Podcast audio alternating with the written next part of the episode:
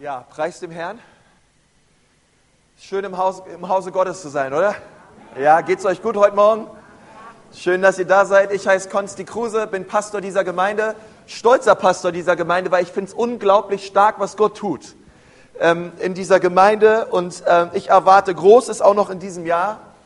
Und wir haben, äh, wir haben angefangen letzte Woche mit einer mit einer neuen Serie. Wir werden die noch die nächsten Woche anschauen und die lautet äh, Vogelscheuche im Gurkenfeld. Ähm, und wir haben letzte Woche darüber geredet, dass es womöglich auch Vogelscheuchen in unserem Gurkenfeld gibt. Und wir haben uns die Textstelle angeschaut in Jeremia 10, wo Jeremia über die Götzen redet, die ins Land hineingekommen sind. Und wir haben über so ein paar Götzen geredet, die vielleicht auch in unserem Leben ähm, den Platz in unserem Herzen einnehmen, der eigentlich Gott gehören sollte. Ja, und das sind, ähm, das können Dinge sein wie Beziehungen, Geld, Anerkennung, Macht. Und das sind ein und für sich gute Dinge. Ähm, und, und wir haben darüber geredet, dass es nicht darum geht, gute Dinge weniger zu lieben, sondern dass es darum geht, dass wir Gott mehr lieben als diese Dinge und wir Jesus ganz neu an Nummer eins setzen in unser Leben. Ich möchte nochmal, dass du deinen Nachbarn fragst, hast du eine Vogelscheuche in deinem Gurkenfeld?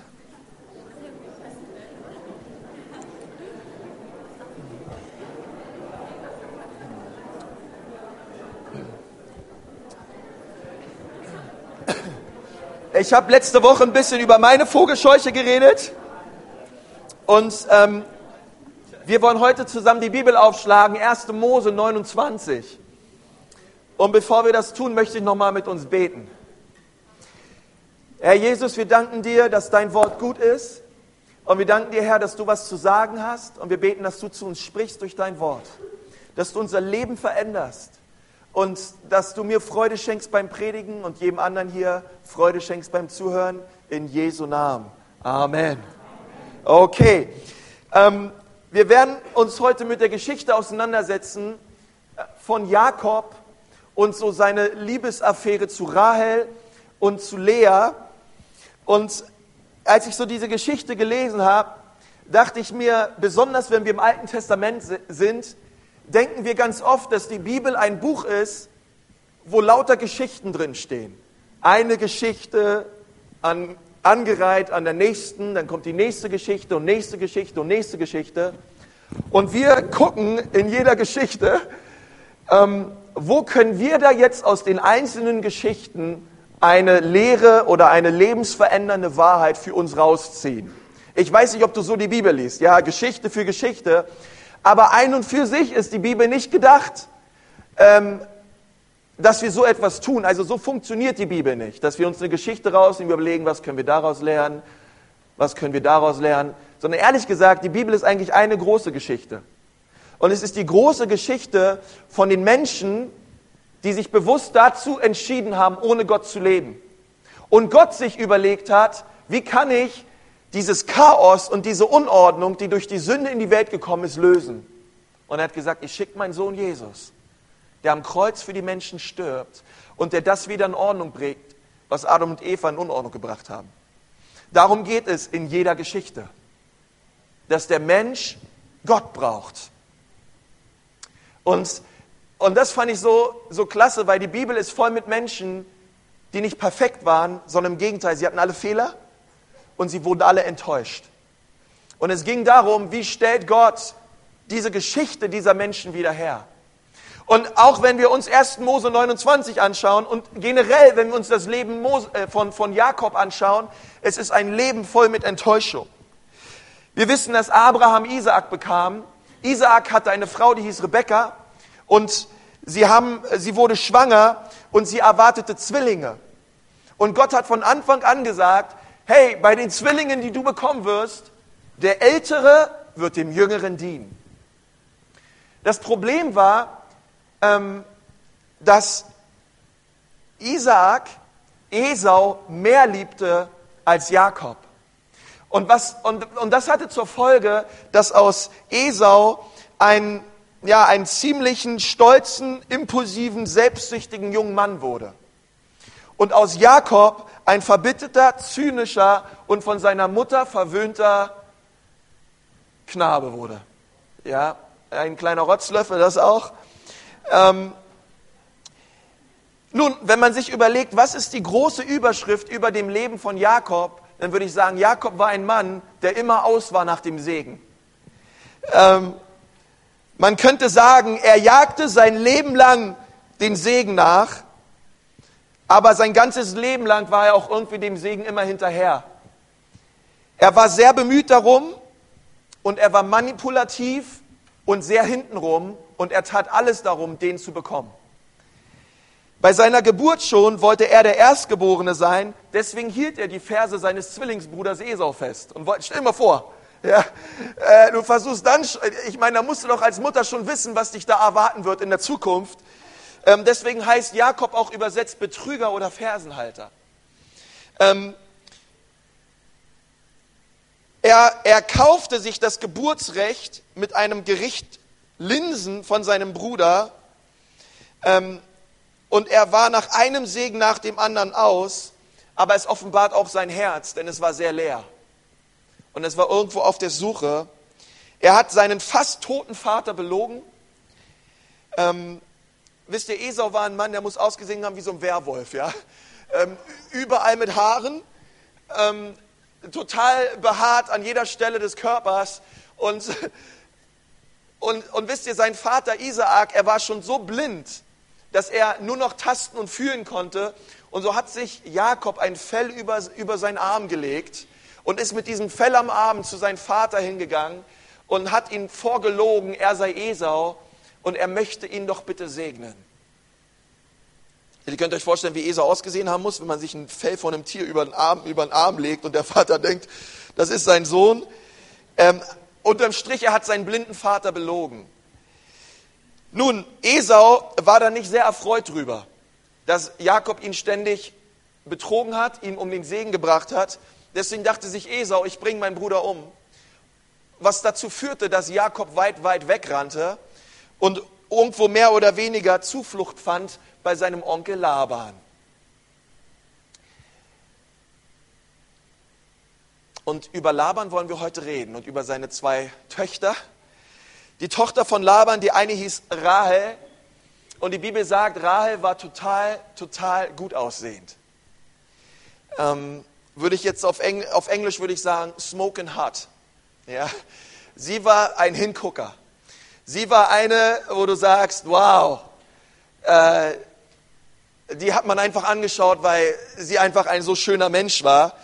Die Bibel sagt, Lea allerdings hatte glanzlose Augen.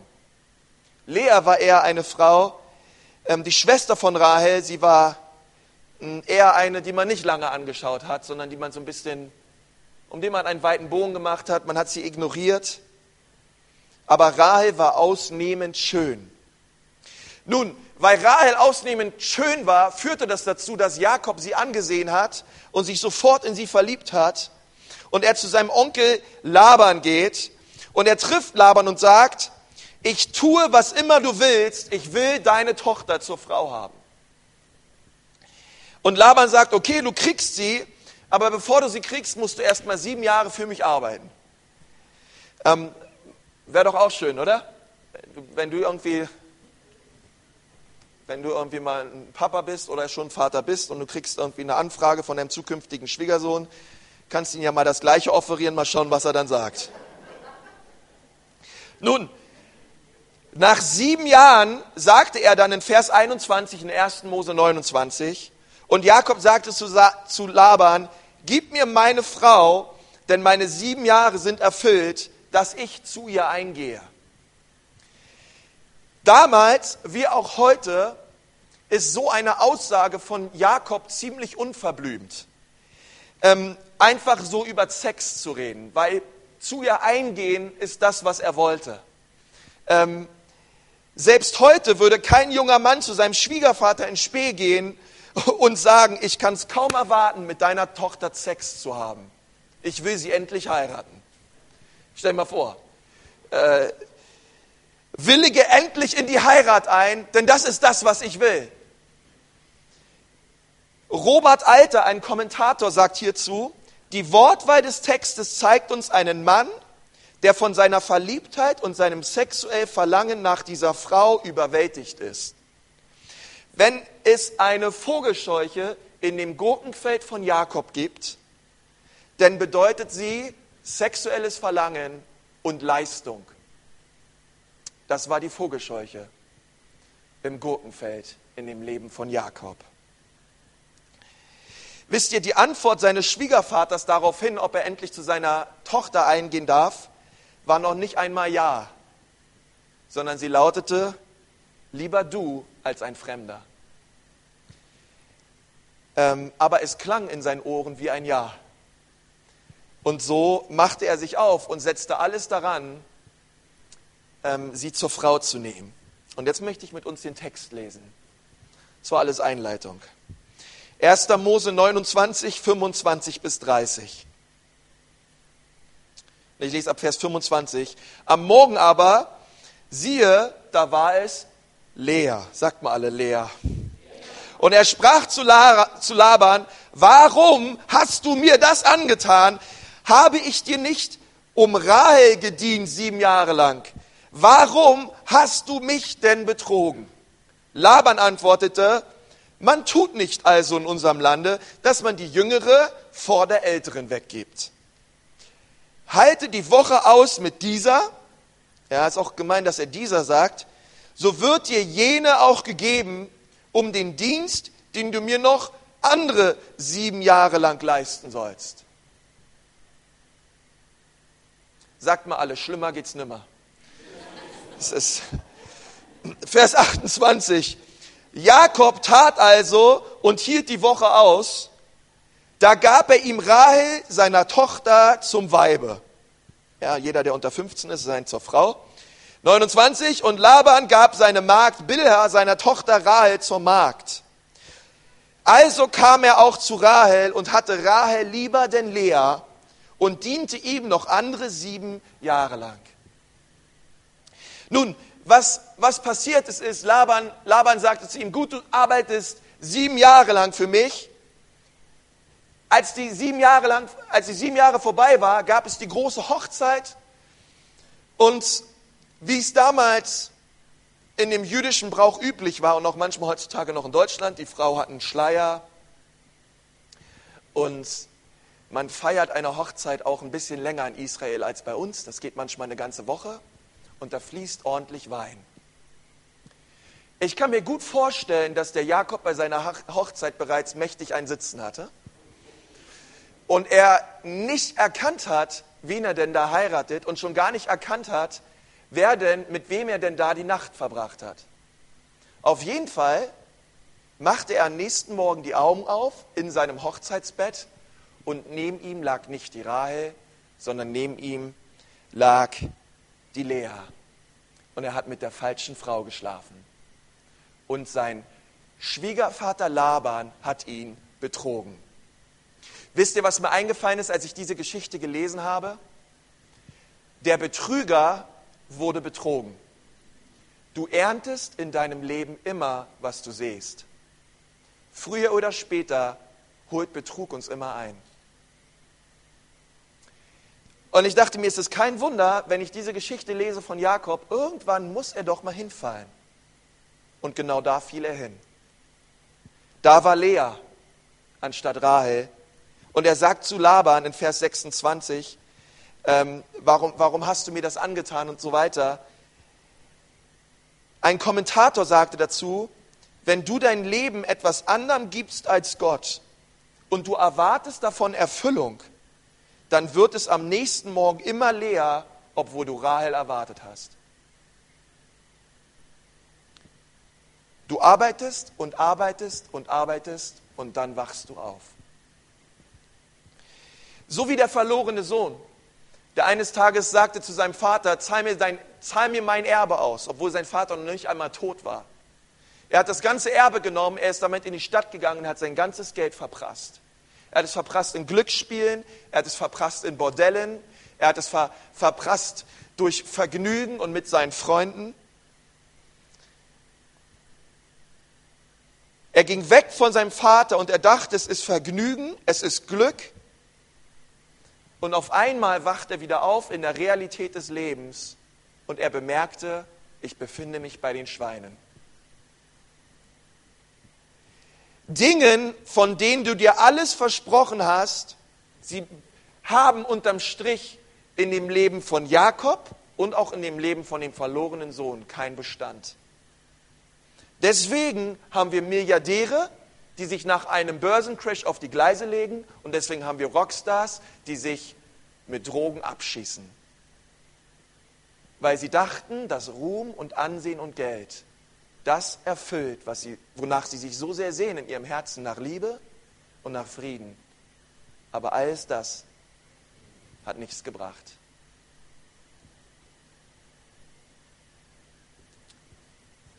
Axel Rose, der Frontsänger von Guns N' Roses, hat ein Lied geschrieben, das heißt Locomotive. Und in diesem Lied sagt er etwas ganz Wichtiges. Da steht übersetzt, ich kaufte mir eine Illusion und ich hing sie an die Wand. Ich ließ sie meinen Kopf mit Träumen füllen und ich musste sie alle haben. Doch oh, der Geschmack ist niemals so süß, wie du vermutet würdest, dass er es wäre. Nun, ich glaube es ist niemals, es ist alles nur Illusion, die das Blut pumpen lassen bis zum Herzen des Vergnügens. Wow, ich kaufe die mal. Hey, ich hänge mir ein Bild an die Wand, ähm, ich ließ meinen Kopf mit Träumen füllen und unterm Strich merke ich, es sind alles nur Illusionen, die mein Herz irgendwie versuchen zu stillen, weil ich nach Vergnügen aus bin. Diese leere Illusion ist das, was Lea erlebt hat, das, was Jakob erlebt hat und das, was der verlorene Sohn erlebt hat. Am nächsten Morgen war es immer Lea und nicht Rahel. Es war nicht so attraktiv, wie ich es mir erhofft hätte. Und viele von euch, ihr habt das in eurem Leben schon herausgefunden. Wenn ihr endlich das habt, was ihr wolltet, endlich habe ich meine Frau, die mir Bedeutung schenkt. Ähm, endlich habe ich dieses Haus, endlich habe ich diese Arbeitsstelle, endlich habe ich genau das, was ich immer wollte für mein Leben. Und vielleicht bist du sogar, um das zu erreichen, Kompromisse eingegangen, aber du merkst unterm Strich, es erfüllt mich nicht. Und es ist nicht das, was ich mir erhofft hatte, was es ist. Nun, ich möchte mit uns noch kurz über Lea reden. Lea wusste, dass Jakob sie nicht liebte. Weil als Frau weiß man sowas. Wenn neben dir ein Typ liegt, der dich nicht liebt. Du merkst, jede Frau weiß sowas. Und Laban lässt es sie auch wissen, dass Jakob sie nicht liebt. Und Jakob lässt es sie auch wissen. Und es steht in Vers 31, geht es weiter, 1. Mose 29. Als aber der Herr sah, dass Lea verhasst war, machte er sie fruchtbar. Sagt mal alle fruchtbar. Und Rahel machte er unfruchtbar. Und Lea empfing und gebar einen Sohn, den nannte sie Ruben, denn sie sprach, weil der Herr mein Elend gesehen hat, so wird mich nun mein Mann, Klammer auf, endlich, Klammer zu, lieben.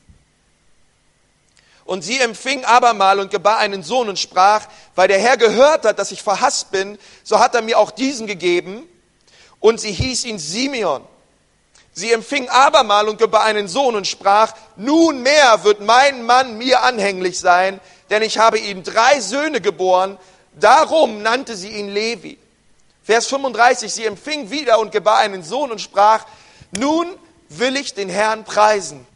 Darum hieß sie ihn Judah. Sagt mal alle, Judah. Yes. Und sie hielt inne mit Gebären. Nun, Sie gab ihren Söhnen Namen und die Bedeutung dieser Namen war genau das, wonach sie sich gesehnt hat, dass ihr Mann Jakob endlich auch auf sie schaut. Lea glaubte Glück und Selbstwert zu finden, indem sie traditionelle Familienwerte hochhielt und ihren Mann viele Söhne schenkte. Jetzt endlich muss er mich doch sehen nachdem ich ihn einen Sohn nach dem anderen auf die Welt bringe. Aber jeden Tag musste sie neu sehen, dass sie enttäuscht wurde und ihr Mann sich nur nach ihrer Schwester sehnte. Was für ein eigentlich was für eine traurige Geschichte. Ähm, die tut mir so leid. Aber da hört es ja nicht auf.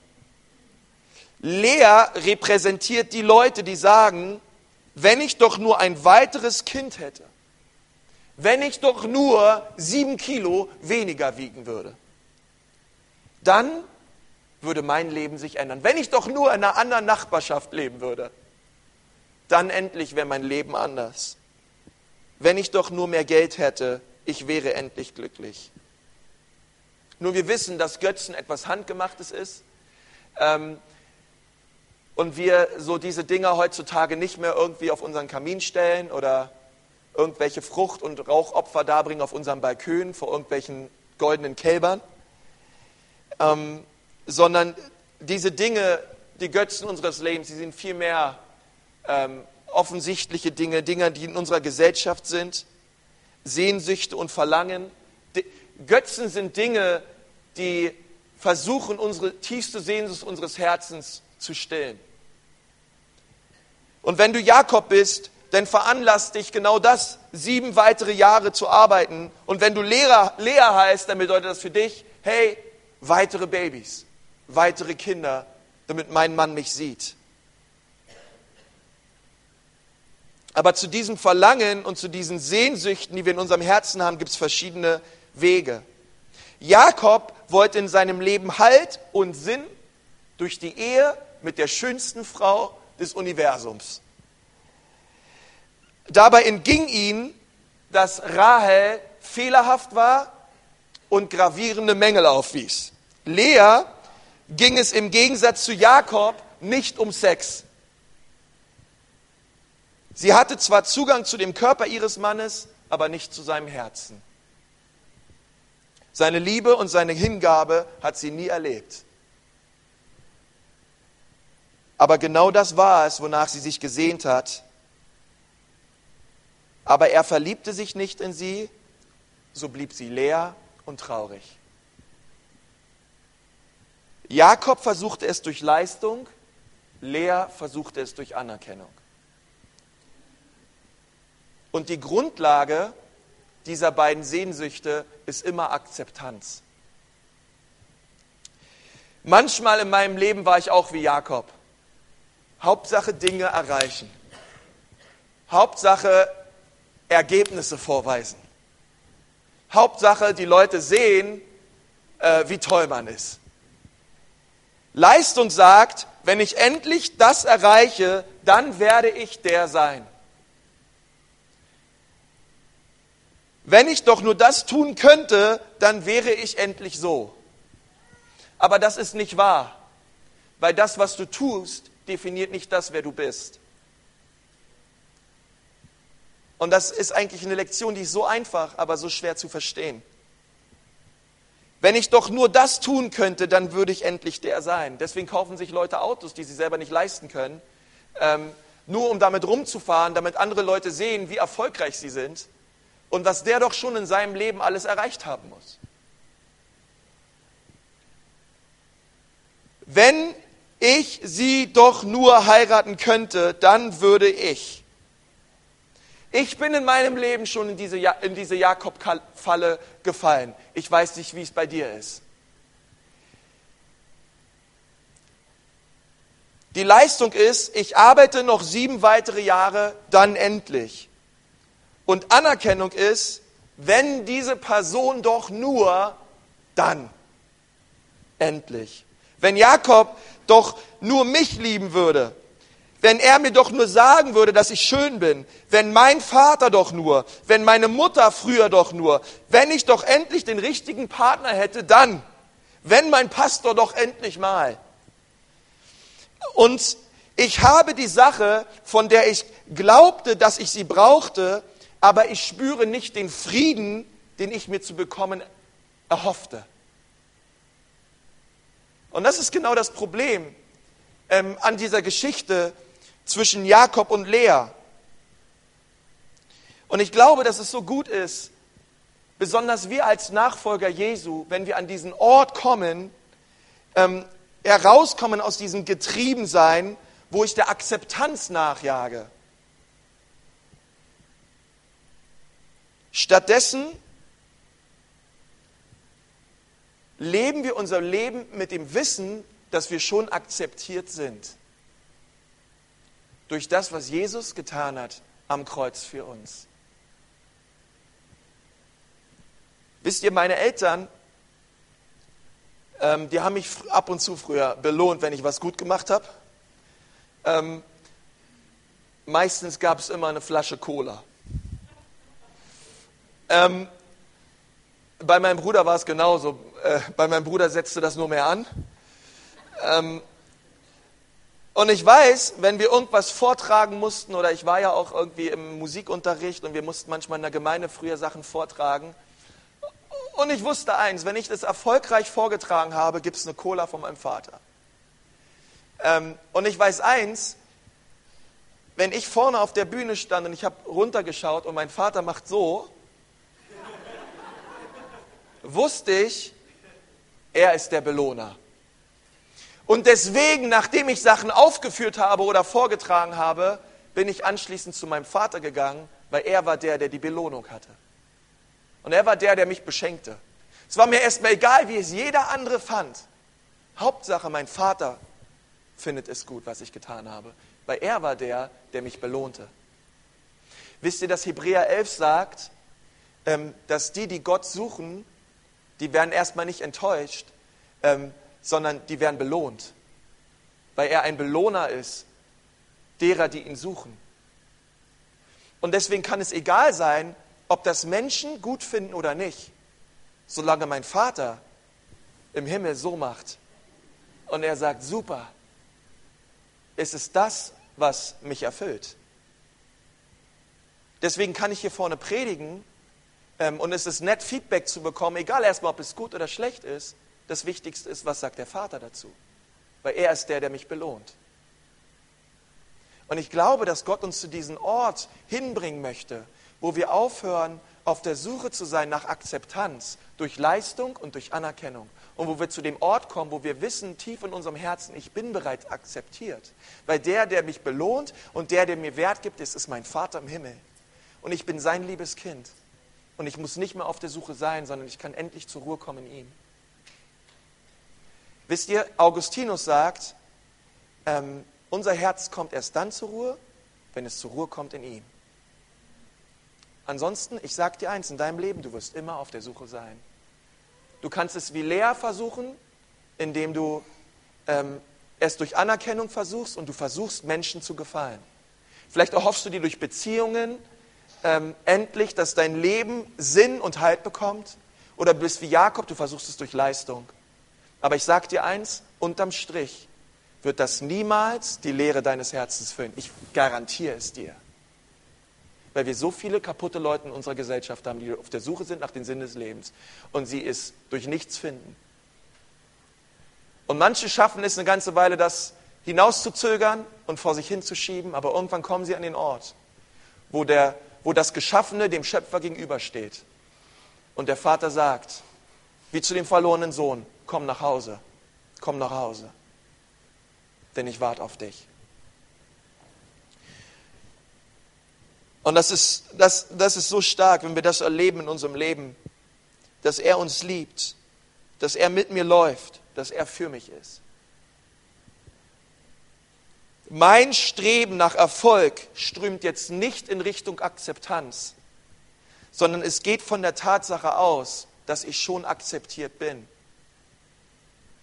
Und das ist powerful.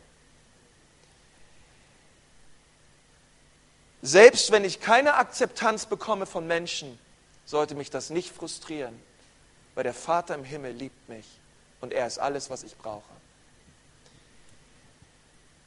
Lea sagt in 1. Mose 29, 35, nach all den Babys, die sie vorher geboren hat, für äh, Jakob und versucht hat, endlich seine Liebe zu bekommen, ähm, sagt sie dann, jetzt endlich wird er mich akzeptieren. Ähm, und, dann, und dann dachte sich, naja, ist doch eigentlich egal. Ab jetzt werde ich einfach den Herrn preisen. Anscheinend haben die ersten vier Söhne nicht viel gebracht. Deswegen werde ich meinen letzten jetzt Judah nennen. Und ich werde anfangen, den Herrn zu preisen. Und ich schaue nicht länger auf ihn. Und ich schaue nicht länger auf all die Quellen, die mir Anerkennung schenken wollen, sondern ich schaue jetzt auf Gott. Und die Bibel sagt, ab dann fing sie an, den Herrn zu preisen. Und ab dann hat sich ihr Leben verändert. Und sie nannte ihr Kind Judah, aber diesmal preise ich den Herrn. Und soll ich dir mal was Cooles sagen? Wisst ihr, dass ähm, Jesus der Löwe ist aus dem Stamme Judah? Wisst ihr, dass er abstammt aus dem Stamme Judah? Und dass von dieser leeren, hoffnungslosen, traurigen, schlecht aussehenden Frau der Retter der Welt hervorkam? Und dass Gott aus Zerbrochenheit Geschichte schreibt? Und er sie gebraucht hat? Und er das Schöne, Attraktive der Welt unfruchtbar machte und sich das Schwache erwählt? Das ist unser Gott. Und das fasziniert mich. Ich weiß nicht, wie es dir geht, aber. Jakob verstand diese Realität, ähm, dass ich nicht länger zu leisten, nicht länger leisten brauche, nicht lange Akzeptanz suchen muss in allen möglichen Quellen. 1. Mose 32, wo er, anfang mit Gott, wo er anfing, mit Gott zu ringen. Ähm, weil die Frau hat es nicht gebracht, die Besitztümer haben es nicht gebracht, alles das brachte ihm nicht die Liebe, wonach er sich sehnte. Und dann machte er diese Aussage, Gott, ich lass dich nicht los, es sei denn, du segnest mich. Ich lass alles andere los in meinem Leben her, aber ich halte fest an dir. Ich weiß, von dir kommt der Segen und von dir kommt die Liebe, wonach ich mich so sehne. Der schnellste Weg zu vergessen, was Gott über dich denkt, ist versessen darin zu sein, was andere über dich denken. Und das, da fallen wir so schnell rein. Und auch heute will ich dich fragen, bist du an dem Ort, wo du sagst, ich bin angekommen. Mein Herz ist erfüllt von der Liebe Gottes. Und ich merke, dass Gott mir Erfüllung schenkt und die Sehnsucht meines Herzens stillt. Oder bist du noch auf der Suche?